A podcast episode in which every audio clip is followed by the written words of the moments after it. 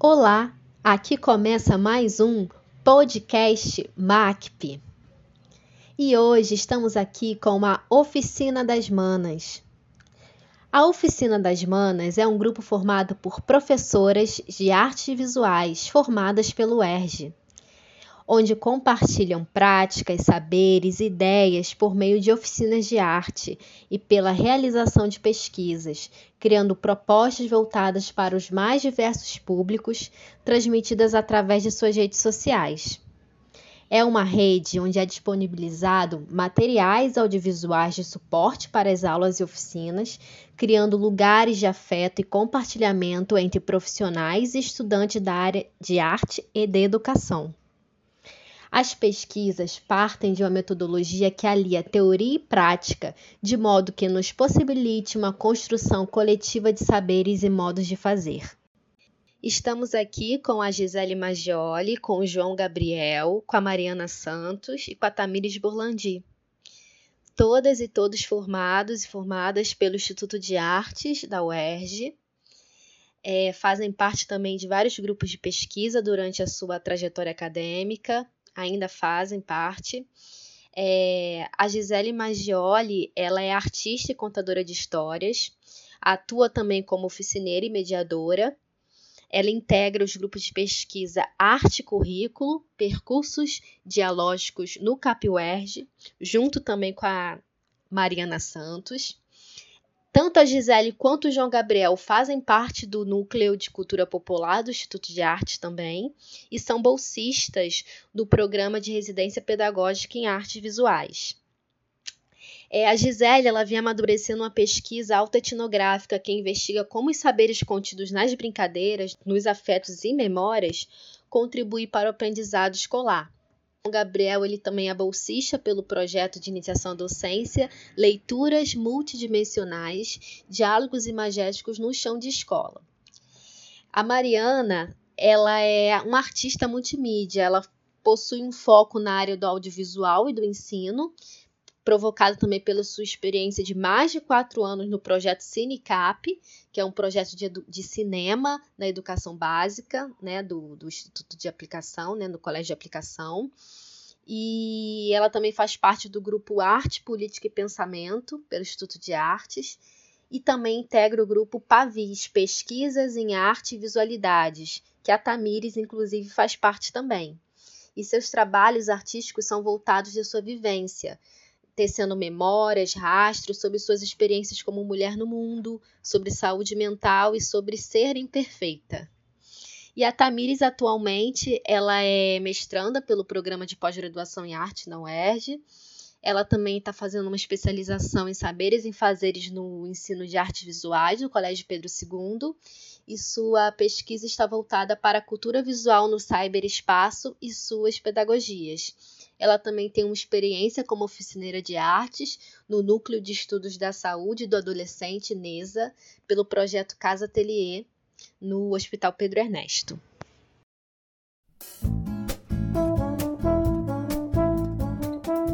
Próxima parada, podcast MACP.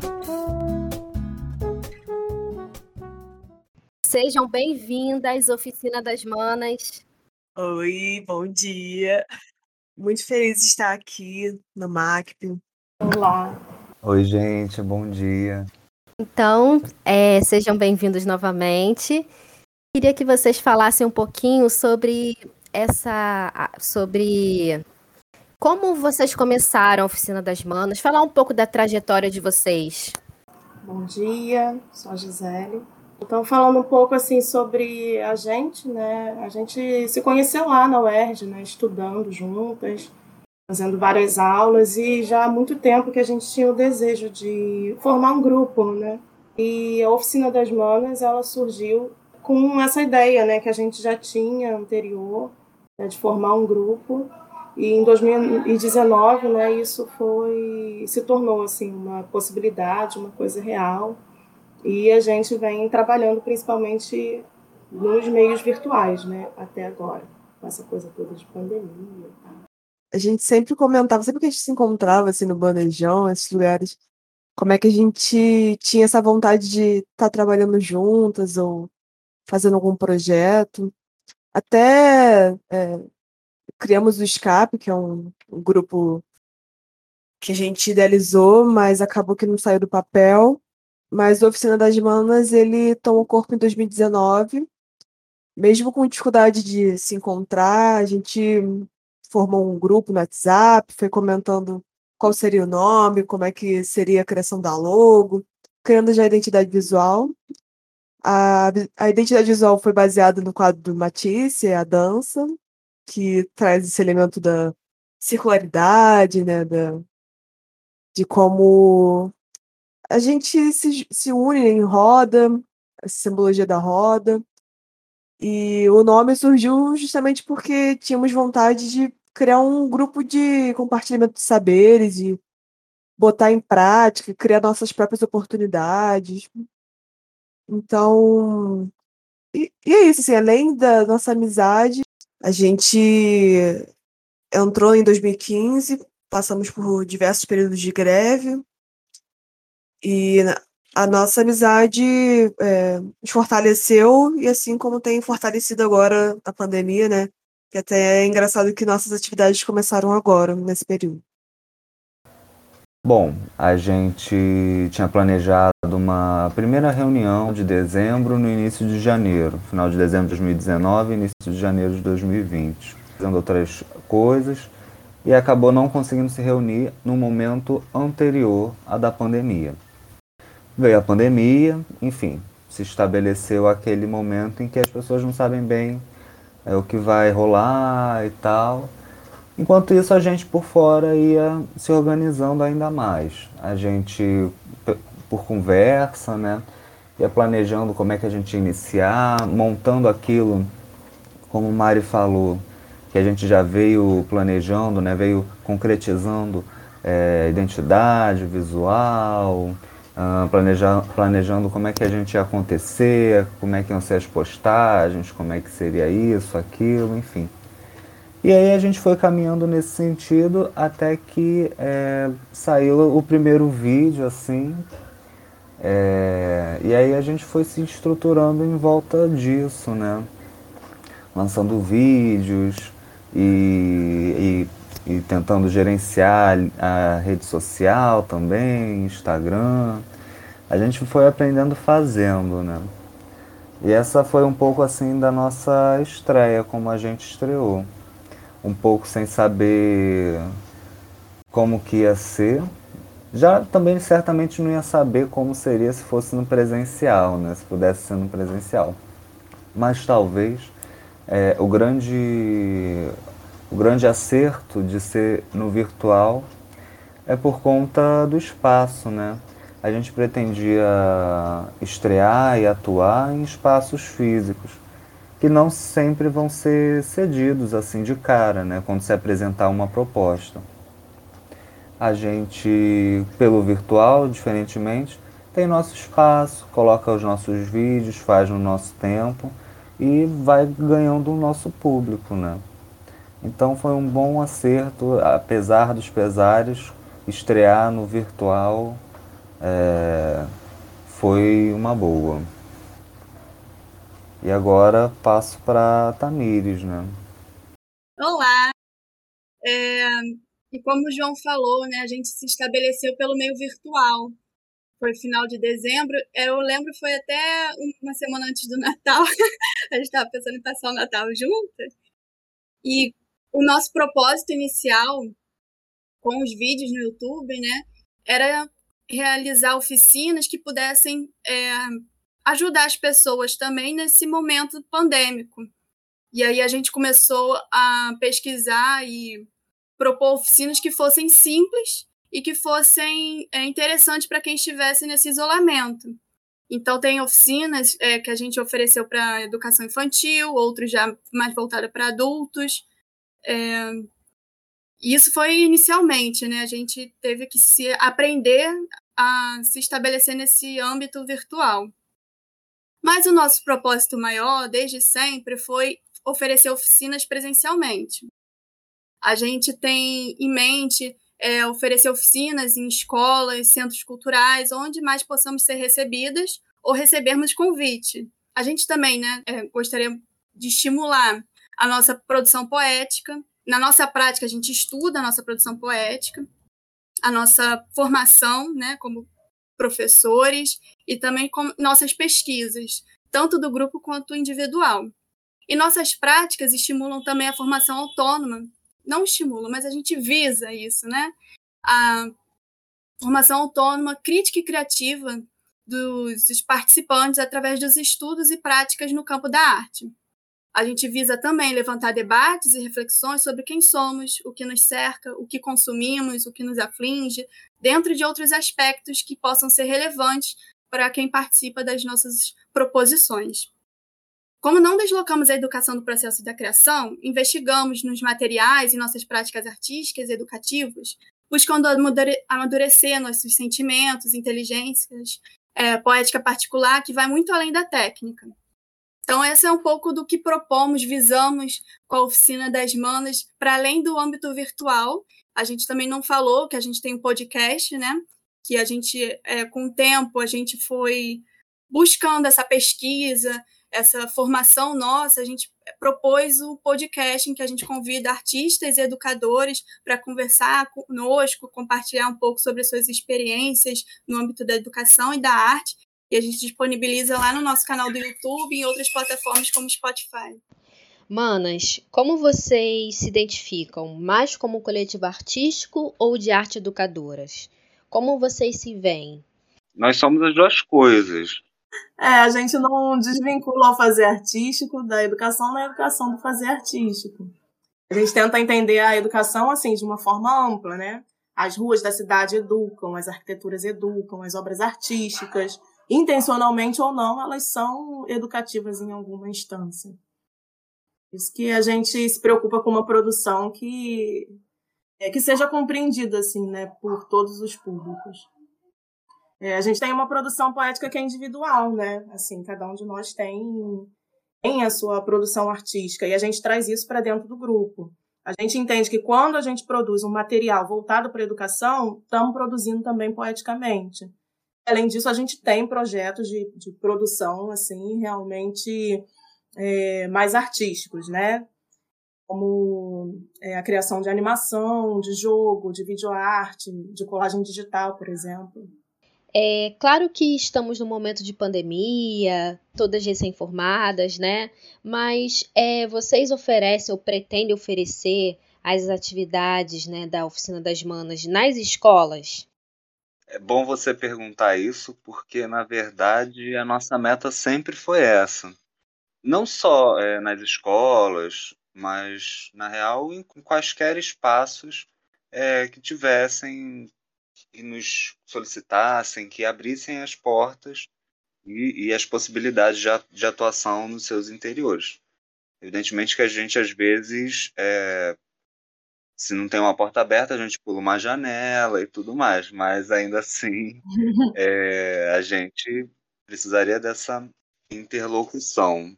Mas aí veio a pandemia e as coisas se consolidaram é, invariavelmente pelo virtual. Talvez por isso que, que a gente tenha começado sem se preocupar com os espaços. Afinal de contas, o meio virtual é o próprio espaço, a gente faz o nosso espaço. E esse começo é o que justamente tem nos levado a adentrar os espaços escolares. Por conta dessa visibilidade que estamos alcançando no meio virtual, é que estamos com parcerias para o segundo semestre desse ano de 2021 com alguns projetos destinados aos alunos de educação básica de diferentes escolas. Por enquanto, só podemos trazer essas informações. Mas nas nossas redes sociais estaremos atualizando as novidades. Aproveito para convidá-los a segui-las, acompanhá-las e ajudar a engajar o nosso trabalho por lá também.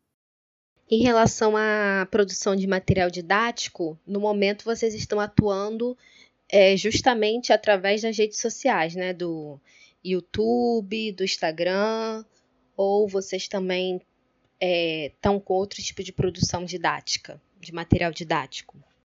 Sim, ó. Todo vídeo que a gente produz é feito a partir de planos de aula e temos a meta de posteriormente disponibilizarmos esses planos de maneira mais estruturada, é, talvez em coletâneas, tanto para os professores quanto para os próprios estudantes em formatos de planos de atividades. Ah, e também consideramos nosso podcast como materiais didáticos, porque a gente faz neles entrevistas com pessoas diversas, de diversas atuações nas artes e na educação. A Tamiri já falou um pouco, né, sobre essa produção das oficinas, as produções de vocês, essas linguagens, esses processos, essas poéticas, né? É, mas eu queria que vocês falassem mais um pouquinho das oficinas. Como é que, como é que elas são? Como é que são as, as os processos, você, as linguagens, enfim, que vocês oferecem nas oficinas? É, a gente, como a Mari falou, né, no início a gente tinha uma pegada mais individual. Cada um fazia, propunha uma oficina da sua respectiva casa, da sua respectiva é, criação, enfim. A gente, portanto, nesse início, tem das mais variadas formas. É, coisas que tratam de dobradura, de desenho, é, e isso que que vai de encontro, acaba indo de encontro com a poética de cada um, com a materialidade que cada um mais gosta, as técnicas que mais domina, invariavelmente. Já que a ideia seria mostrar um pouco das nossas, é, dos nossos fazeres.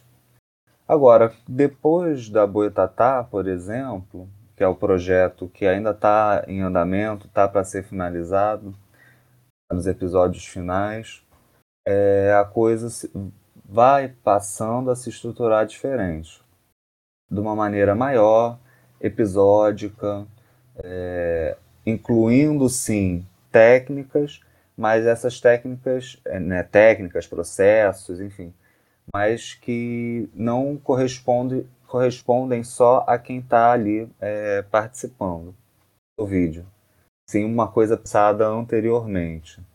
É, a Tatá foi uma virada nesse procedimento da, das oficinas. O projeto Aprendendo com o Boitatá, Lendas Brasileiras e Arte Moderna Nacional, tá uma coisa linda. Eu já estou acompanhando vocês pelo YouTube, tá uma coisa linda. Vocês sabem que eu amo essas coisas de contação de histórias e toda vez sou suspeita para falar. Gisélia, linda demais, com o canto também da Gisélia. A Gisélia é, é multi-artista, né? Um canto maravilhoso. É, toda essa questão lúdica, né? Vocês sabem que eu gosto muito. Vocês. Foi um projeto que vocês ganharam, né? A, a Lei Aldir Blanc. E também, se eu não me engano, o Prêmio Arte da Escola, Gisele. Também ganha, vocês ganharam, né? Então, foi justamente esse prêmio, Arte Escola, que estava dentro da lei Aldir Blanc, né? Então foi esse edital. A gente foi premiado. Isso, maravilhoso. E, Gisele, é, essa relação que você faz, né, das brincadeiras, é, você diz que elas contribuem para o crescimento e florescimento de crianças e jovens oriundos das classes populares, né? Você tem se debruçado sobre isso e como você, pedagogicamente, através dessas lendas brasileiras, relaciona com a arte moderna brasileira e, e você também relaciona isso com a contação de histórias, com brincar, também com toda essa produção visual através do, do vídeo. Como é que você pensa isso?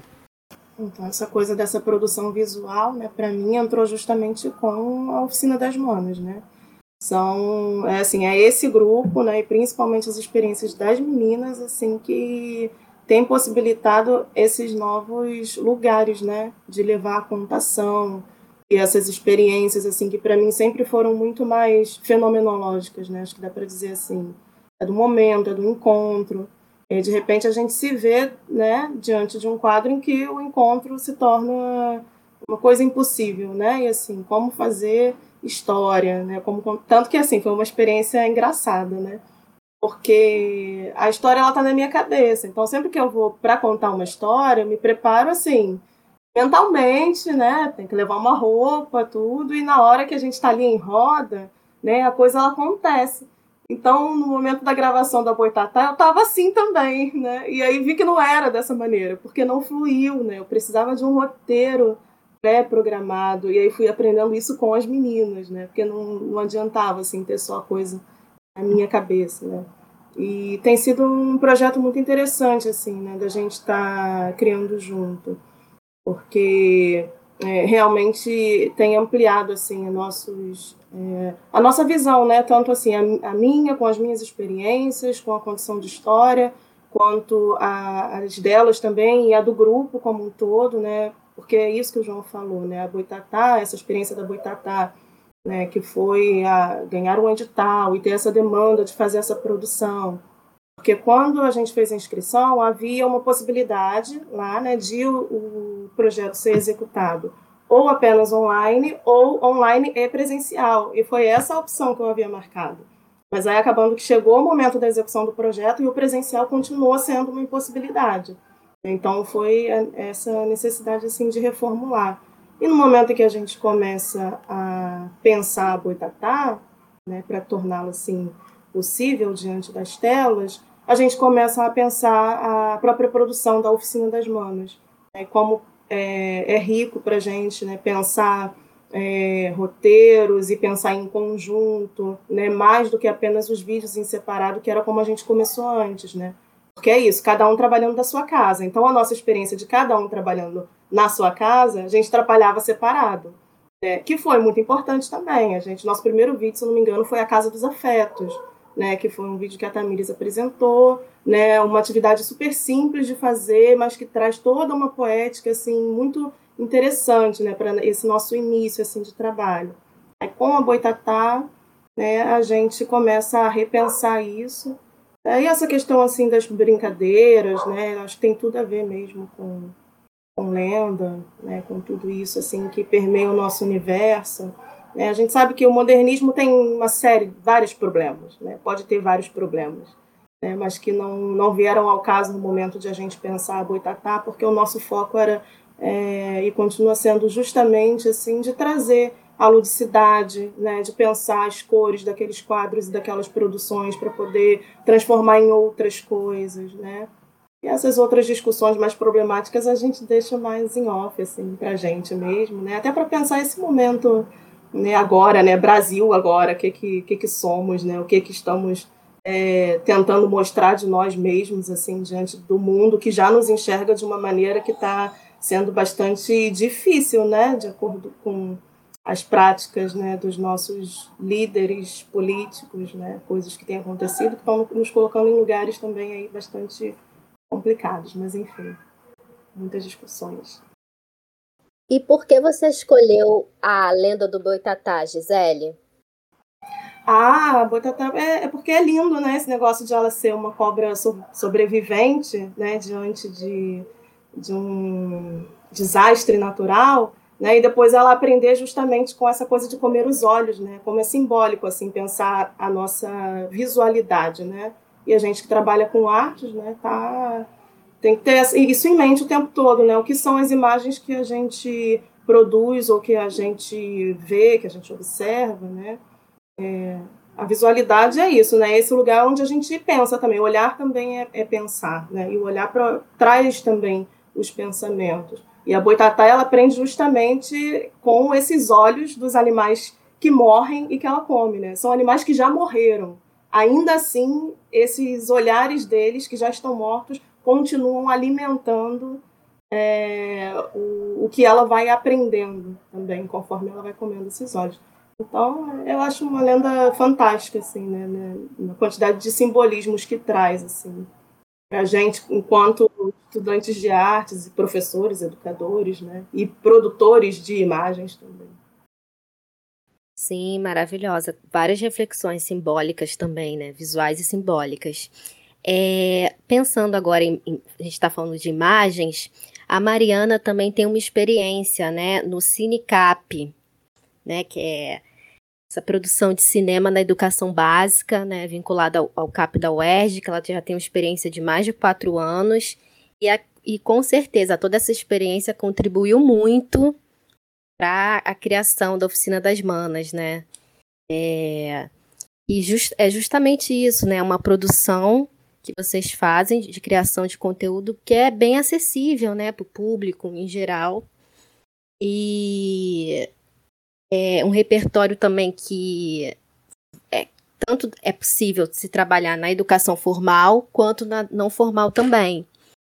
Se você quiser falar um pouco, Mari, sobre essa sua experiência no Cinecap, como você relaciona isso também com a oficina das manas, questão do, cinema, do audiovisual, na escola, enfim, na, educa na educação em arte em si, de modo geral. O Cinecap foi muito importante e ainda é importante para minha trajetória. Eu sempre me pego pensando assim, caraca, isso veio desde de lá, né? E eu tive o privilégio de entrar logo no início da minha graduação nesse projeto, que ele aborda o cinema como arte em si, não como ferramenta, né? O audiovisual não como é, algo secundário, mas como principal para se pensar tudo. E, e o audiovisual dá para trabalhar tudo, assim, qualquer matéria, qualquer situação. E eu consegui adaptar isso é, não adaptar, mas trazer isso para a oficina das manas. Eu tive uma coordenadora muito, muito maravilhosa, que é a Cláudia Andrade, e ela sempre acreditou muito na nossa autonomia, que é uma coisa que a Tamiris comentou na nossa apresentação. Ela sempre incentivou que a gente pesquisasse e botasse nossas ideias em prática. Nós trabalhávamos também com as redes sociais, é, produção de curtas. Então, eu já tinha essa experiência em edição, em organização né, de, de produção. E foi isso que eu, que eu apliquei e até veio com a nossa ideia inicial, que era, para além de ensinar, para passar nosso conhecimento, também passar o conhecimento para entre nós mesmos, né? E, e, é muito bonito, assim, fico muito orgulhosa de todo mundo da oficina das bandas, que no início ficavam super. Nossa, Mariana, como é que você faz isso? A Gisele vivia falando, nossa, eu não sei editar agora. Postou o primeiro vídeo editado completo. Eu fico assim, ai, gente, que lindo. Que orgulho.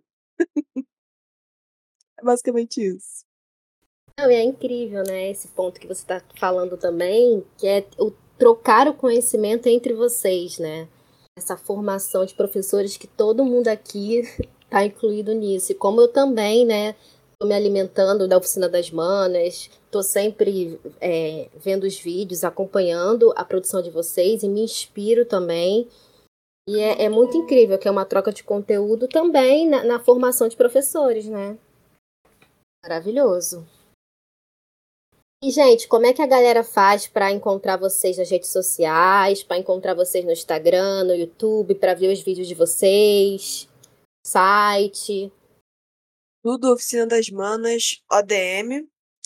É, o Instagram é oficinadasmanas.odm. Facebook é Oficina das Manas ODM. YouTube também. O site, como é que é o site? Deixa eu procurar aqui. Mas é só colocar a Oficina das Manas e o Google já nos encontra.